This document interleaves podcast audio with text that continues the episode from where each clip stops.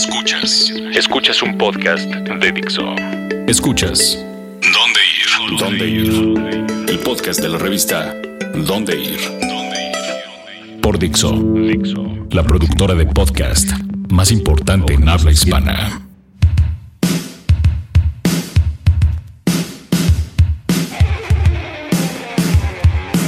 Hola amigas de Dixo y de dónde ir. Estamos de regreso con este podcast semanal. Yo estoy de regreso porque he estado ausente este la vez pasada, pero ya recobré el micrófono. Uh.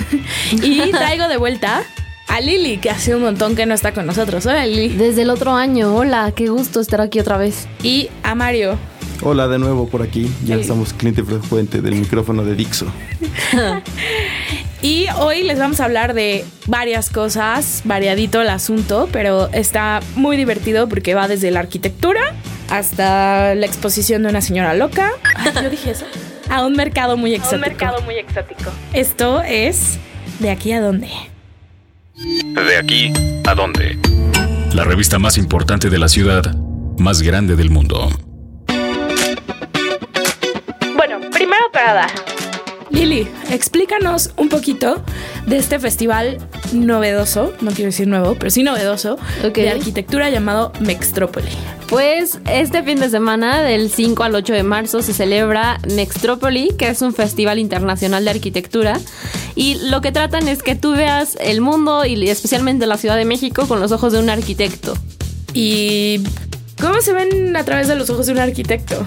Pues quizá a veces ves la ciudad demasiado gris, con puras construcciones. Pero si te fijas en los, en los edificios, pues cada uno tiene su razón de ser, su diseño.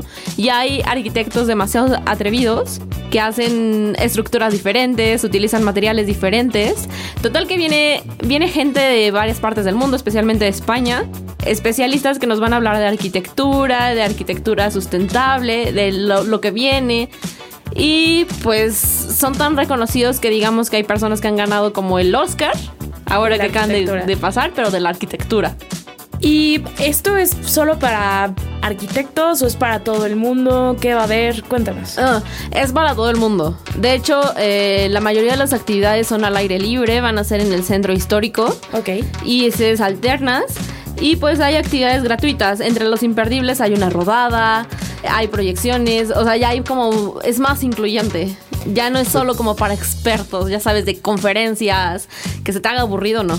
Y ojalá, bueno, a mí me gustaría que tocaran el tema de este de urbanismo, de tanto departamento que están haciendo, parece que le ponen una semilla, bueno, tiran la casa, ponen una semilla, le echan agua, el día siguiente ya hay un- cinco departamentos en un espacio de 15 metros Lo en es- todas las colonias de la ciudad. Lo que sí es cierto es que en los últimos 10 años el DF ha sido una de las ciudades que más ha cambiado. Y bueno, de edificios, de departamentos, pero también de arquitectura moderna. Ya hay muchos ejemplos más allá de Barragán, de arquitectos que están haciendo cosas que nos gusten o no. El, el Somaya. Eh, pero al final son edificios que resuenan a través de la arquitectura Exacto. internacional. Ahora con el aeropuerto nuevo, o sea, muchas cosas que están pasando y supongo que por eso escogieron Exacto. el DF de sede, ¿no? Y además de, de moderno, es sustentable, digamos que va ligado ya el concepto. Ok. Eh, sí, ya, ya no se puede pensar solo en las torres altísimas que contaminan, que solo hacen que falte el agua. Como sino- esa torre recién inaugurada con fuegos artificiales sobre reforma, no diremos más. Exacto. Ok, pues va a estar buenísimo. Hay actividades gratuitas. También si estás más clavado en el tema de la arquitectura, puedes entrar a conferencias con los especialistas. Ok. Y pues es para todo mundo, para quien vive en la ciudad, para quien quiere ver la ciudad con los ojos de un arquitecto y de forma más bonita. Y si yo soy un arquitecto de sueños, también puedo ir a Mextrópoli. Ay, Dios mío. O sea, Está enamorado, qué cursi. Sí, no, o sea, y se nota que el Vive Latino ya está a la vuelta de la esquina. En fin. Bueno, esa es nuestra recomendación puntual en de aquí a dónde. ¿De aquí a dónde? Y yo tengo otra que está a Mario y a mí nos emociona más, pero tenemos que convencer a gente como tú, Lili, Ok. de ir a ver a Mumford and Sons en el Palacio de los Deportes. ¿Sabes quién es Mumford and Sons? Ni ¿Has idea. escuchado? Es esta banda que escuchas y dices, ah, tiene un banjo muy loco y es como indie rock. Y hacen grititos como ¡Eh! ¡Eh! ¡Oh! Ah, Ellos van a estar en el Palacio de los Deportes y yo era escéptica, a mí no me gustaban, o sea, los escuché y dije, ah, ¿qué es esto? Otra banda de country que cree que es indie rock, qué asco.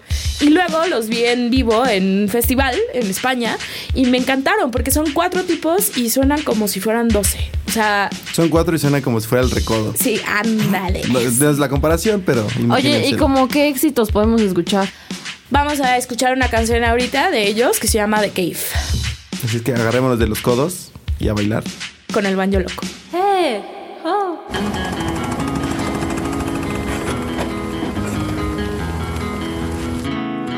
It's empty in the valley of your heart. The sun it rises slowly as you walk away from all the fears and all the faults you've left behind. The harvest left no food for you to eat. You cannibal, you meat eater, you see. But I have seen the same. I know the shame in your defeat. But I will hold on hope and I won't let you choke on the noose around your neck. And I'll find strength in pain and I will change my ways. I'll know my name as it's cold again.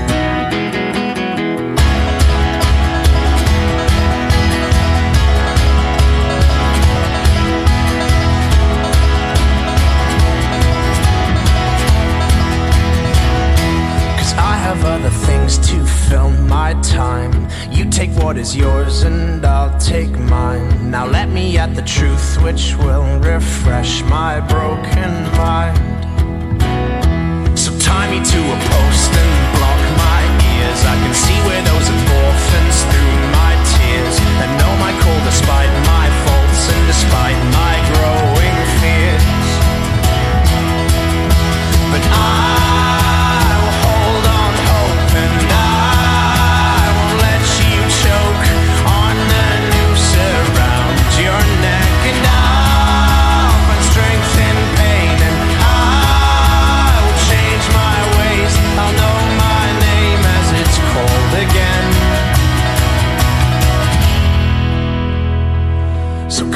of your cave, walking on your hands, and see the world hanging upside down. You can understand dependence when you know their maker's land.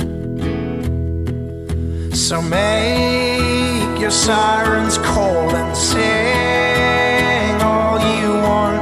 I will not hear what you have to say, cause I need freedom now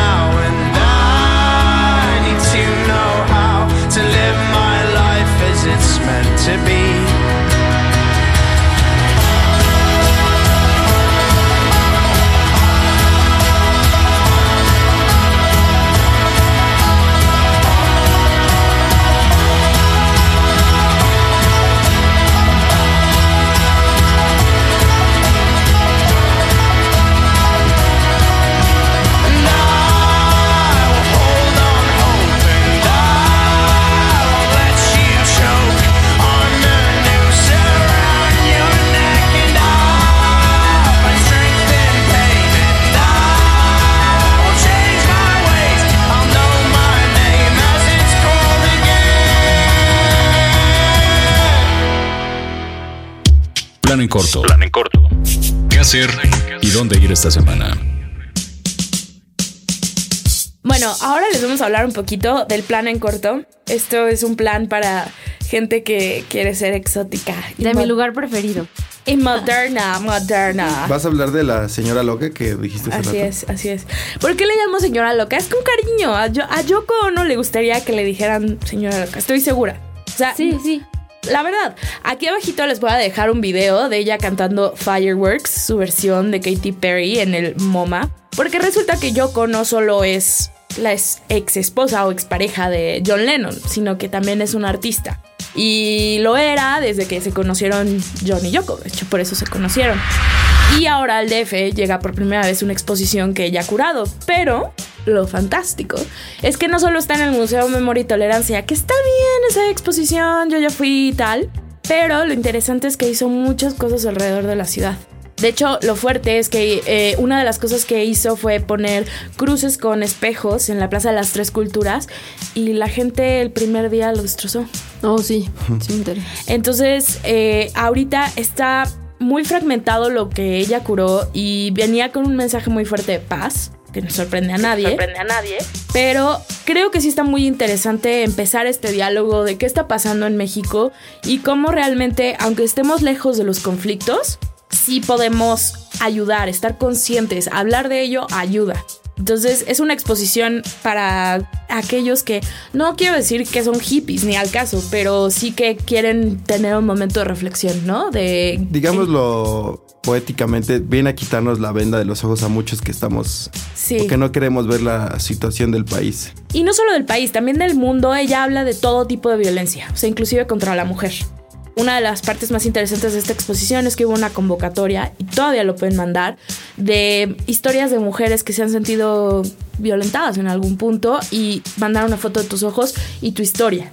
Y van rotando esas fotos en la exposición. Y Yoko Ono llegó hasta el metro de la ciudad porque si viajan ustedes en el metro, al momento de comprar su boleto, eh, pues de forma física, viene eh, conmemorativo una frase de, de Yoko Ono por su visita y por esta cuestión de, de la exposición. El mensaje de la paz. Eh, la exposición está en el Museo de Memoria y Tolerancia, va a estar casi todo el mes de marzo. Se las recomiendo, también les recomiendo que vayan a los otros puntos en donde ella puso cosas. Y de ahí, si les entra el hambre después de tanta reflexión y cosas así. De ahí, también en el centro, solo a unos pasitos, está el mercado de San Juan, uno de mis lugares preferidos y más ricos de esta ciudad. Créanlo. Quiero decir que yo ahí fui como vaquita lechera que soy a comprar pato porque ves que te dije que quería hacer tacos de pato. Ah, claro, yo te dije, ve al mercado de San Juan. Ajá. Pues fui, encontré la carne de pato. No se preocupen, ningún pato murió en la elaboración de esto. No es cierto. Pero sabe muy rico. Pero sabe muy rico. Y sí hay muchas carnes exóticas. Eso sí, no es barato.